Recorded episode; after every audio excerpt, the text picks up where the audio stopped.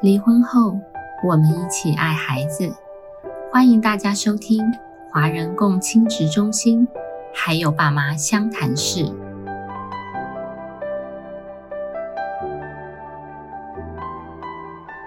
大家好，我是今天的主持人黄心理师。那我们今天呢，邀请凯丽心理师来帮我们介绍呃儿家最近的出版品《同心同行四》，也就是我们同心同行已经出到第四集。那我们请凯丽心理师来帮我介绍这一本手册。大家好，我是凯丽。那儿家协会制作的《同心同行》系列手册，从二零二零开始，一直到今年二零二三。出版到第四册，那也是这个系列的最终本，因为我们这个系列是依照孩子的发展年龄来做一个阶段性的一个策划，所以我们已经做到了第四集，是所谓的青少年阶段。那在这个手册，我们一贯的风格是前面会有一个插画故事，来描述不同阶段的孩子面对。啊，父母意见不合或子女会面的冲突的时候，孩子出现的反应。那这一集是十三到十五岁的一个青少年。那手册的最后，依然还是由我们的理事长侯仁志临床心理师提供相关的建议给离异父母，那帮助父母能够理解青少年面对父母不和、离异冲突的时候的情绪跟行为表现。那也有一些建议的方法给父母。前面的故事呢，就是呃我们在食物里面遇到的青少年面对父母亲意见不合的时候会出现的一个呃实际情况，对不对？啊，是前面的故事是一刚开始，然后妈妈面对的一个正在打电动线上游戏的青少年，跟他说你要打电话给爸爸，那孩子就说我不要跟他联系。那在爸爸这一方呢，他对于孩子跟他会面这件事情，他的态度跟想法是，他觉得孩子够大了，那孩子应该自己来联络爸爸，就是应该的啊，这是爸爸自己的一个认知跟态度。那孩子就告诉妈妈拒绝的一个原因是在联络的时候，他觉得爸爸的焦点都不在于跟他促进这个亲子关系，这也是我很。常见的，如果还处在当初的一个离婚的创伤、离婚的情绪里面，有时候亲子会面会跟孩子去道这个情绪，或者批评现在的主要照顾者，所以这个也会让孩子觉得会面的焦点不在他，反而他要去吸纳父母不和的一些情绪。所以这个故事里面，孩子就直接告诉妈妈说：“哎，上次联络的时候，爸爸。”都在讲你的坏话，所以我不想跟他联络。可是妈妈又很为难，如果你不跟他联络，那爸爸又来怪我说，呃，是我离间孩子啊，是我阻碍这样。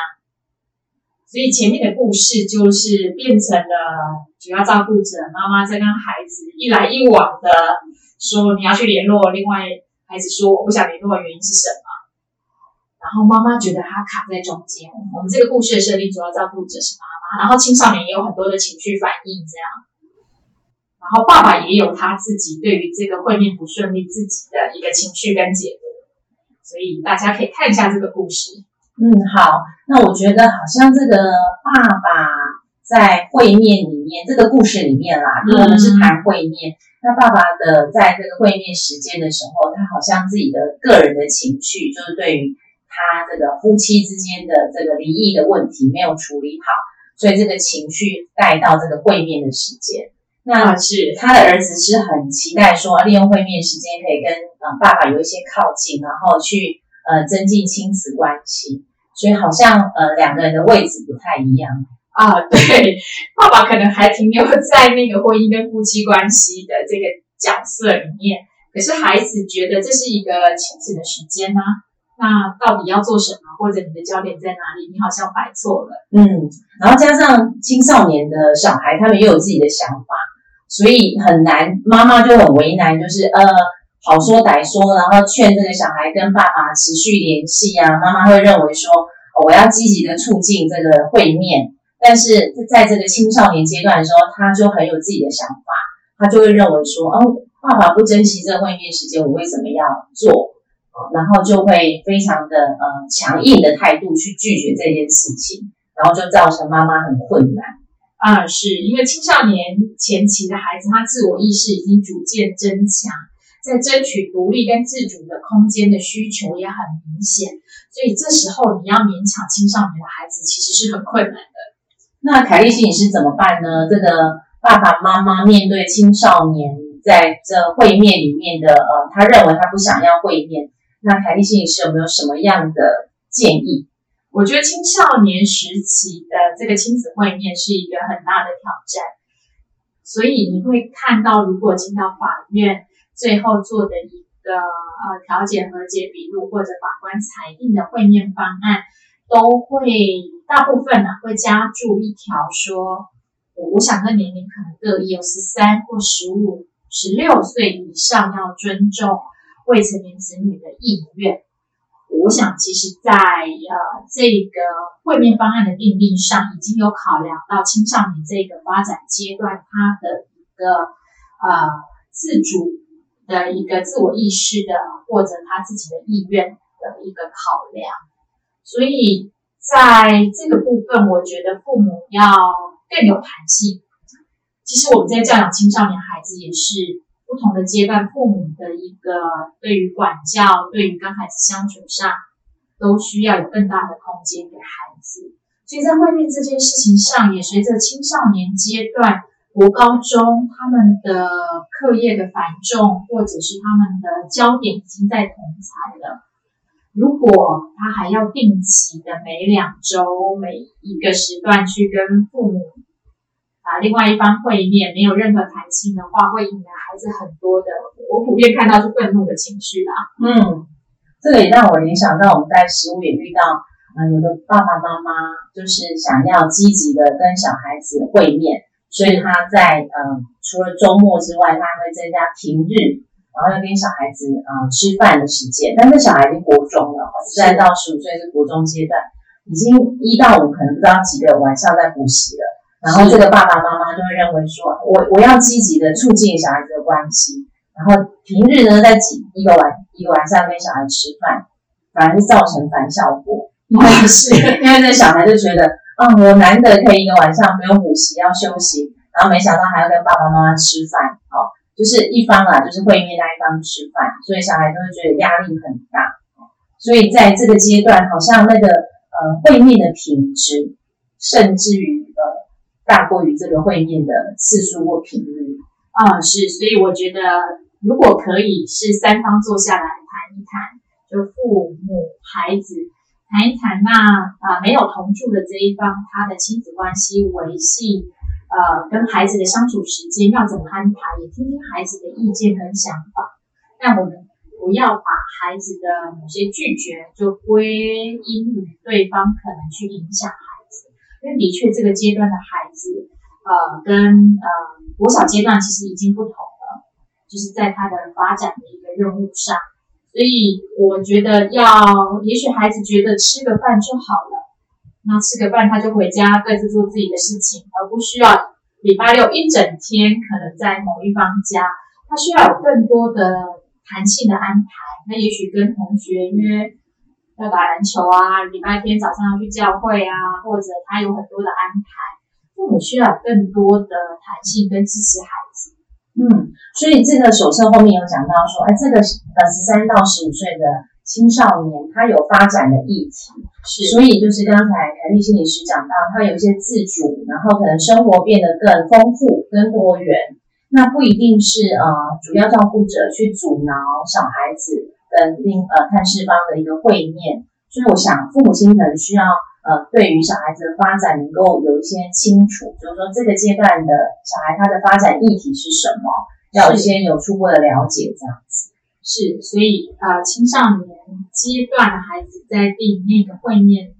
的部分，我觉得是要比较宽松、比较不制式化的一个呃好呃一个方案吧。当孩子就会卡在这个中间，那可能表现出更多的拒绝。那孩子这时候在争取他的独立的自主性的时候，也有时候也透过这样的方式来展现这样。所以孩子如果告诉嗯主要照顾者或是探视方说他不想见另外一方的时候，这个阶段的小孩他这个意见的话，心理凯心理师你会怎么去看？就说哎，这这孩子是不想要见会面方吗？但我觉得每一个拒绝背后要考量的因素很多，因为我们其实经手很多的案例，有时候那个拒绝是来自于过去他们在共同生活的时候。他们就有一个不良的亲子关系，譬如说，这个爸爸过去是家暴、酗酒、不工作，那当受暴的母亲带着孩子离开这样的家庭的时候，孩子那个拒绝其实是合理的啦，比呃也比较符合现实状况，因为这个过去爸爸的表现或者亲子关系都是不佳的，所以孩子。有时候我单独跟这样的孩子工作要促进会面的时候，孩子就会告诉我说没有必要，没有意义。这个阶段孩子的语言又又很少。然后我们安排会面的时候，青少年孩子大部分就是在划手机，他也不想跟对方互动，这就是一个他展现一个拒绝。那我就是好吧，法院要我配合，那我就来。那我爸爸就是这个样子。我没有想要在目前这个阶段，我没有想要跟他联络。有时候我会跟孩子说：“那我们是不是吃个饭就好了？”啊，极度拒绝的孩子会告诉我没有。那所以这个时候，我们也要跟会面方工作，让他理解啊孩子的拒绝的考量是什么。孩子也许对爸爸过去在共同生活的时候有一些愤怒，那。所以我们会做的是让爸爸理解，那是不是他就等待，或者是他采用不同的方式跟孩子维系关系？也许偶尔传的爱关心的孩子，就是这条线不要断。但是这个阶段的孩子他很困难，他的拒绝是某些案子是真的拒绝，他没有受到任何呃照顾方的影响，孩子已经有他自己的判断。嗯，所以好像呃会面方也不要放弃。啊，跟气馁，就是说还是要保持一个关系的维系，哦，然后是用不同的方式，慢慢的让小孩子啊，可以更了解，哎，这个爸爸可能已经跟以前不一样了。是，我觉得在呃小孩子心目中，爸爸这个形象的调整也是一个蛮重要，对小孩子的身心发展是非常重要。是，所以啊，有时候我们这个会面啊，要做很多的一个工作。像刚黄心理师说的，孩子要看到爸爸不一样了，让他停留在呃过去共同生活里面对爸爸的想象。那爸爸也要努力跟积极啊。我们有些时候看到会面方自己不努力跟积极，我们专业人员都比他努力更积极，是他也要自己努力去行塑在孩子心中不同的一个看法，孩子才有可能再往前靠近一步。所以。我也会建议说，不要这个时候马上提强制执行。呃，当你遇到呃会面困难的时候，当初呃法院可能你有定了一个正式的呃一个版本的会面方案。那如果因为会面不顺利，马上就进法院提强制执行，孩子会有更多的愤怒。爸爸要见我，还要又要透过法院来逼迫我，我。因为呃，在花莲这样子的提强制执行的案子，还是会转由我们来做啊多方的工作。那我跟孩子接触的经验，他们就是愤怒，反而没有促进亲子关系。因为你提强制执行是希望跟孩子会面促进亲子关系啊，所以有些时候我们如果能够在我们社区协助把这个关系再重新串联，我大部分会劝会面方啊。其实就测案，测案代表了你示出一个善意，让孩子理解，爸爸不是用一个强迫的方式要你跟他见面。嗯，我觉得会面方的呃，就是面对小孩子抗拒不跟他会面这个问题，也呃在解决问题上面的方式，也让小孩子在学习，就是说啊，爸爸怎么去处理这个问题，而不是一定要走到法院。刚才心理师讲的强制执行方式。可能就是不放弃，但是还是维系这个关系，然后改变一下这个方式，然后让小孩知道说，哎，爸爸是有在努力的，然后在呃维系这个关系的。那也许呃，就像这个书里面的这个爸爸就会觉得说，哎，应该是小孩子主动啊，怎么是我这个当爸爸的呃这个呃长辈来主动哈？所以我想这个爸爸这一方，这会面方，就故事里面是会面方的爸爸嘛，哈，那个爸爸的呃持续不断，我觉得是一个蛮重要的一个关键点。是也要让孩子知道说他没有放弃，他永远都在，爸爸或妈妈永远在这里等你这样。那很希望跟他们能够保持一个关系跟互动，任何的方式或者通讯的方式，我们有的就是脸书私讯啊，或者就维持赖的互动就好，就是那个频率也不高啦，但是知道爸爸妈妈都在，并没有离开或放弃他们。那呃，我们当然是呃两个人提到是食物界里面呃看到的例子。那如果呃爸爸妈妈或是呃专业人员对于这个阶段里面的呃孩子怎么样去呃面对父母亲离异，然后造成的一些身心影响，爸爸妈妈怎么回应跟处理的话，可以参考我们这一本《同心同行四》的手册，后面有很详细的我们的理事长。啊，临床心理师写的，啊，发展任务，还有怎么去面对这个问题，父母亲怎么回应，有很多详细的介绍。那是不是呃，我们请凯丽心理师来，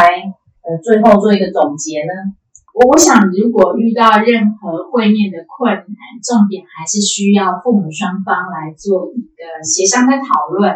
我还是要推广家事商谈这个资源。那如果你不知道你当地的单位是什么，那你可以问。你当地的社会局、社会处，啊，提供服务的单位，啊，有哪些？那都是免付费的一个服务。如果可以，就是啊，协助你个人讨论或者双方协商，都能够啊，协助你去把这个亲子关系维系能够建立起来。以上是我分享的资源。好，我们今天谢谢呃凯丽心理师。好，谢谢大家。每周五晚上五点半上线更新，由花莲儿家协会制作播出。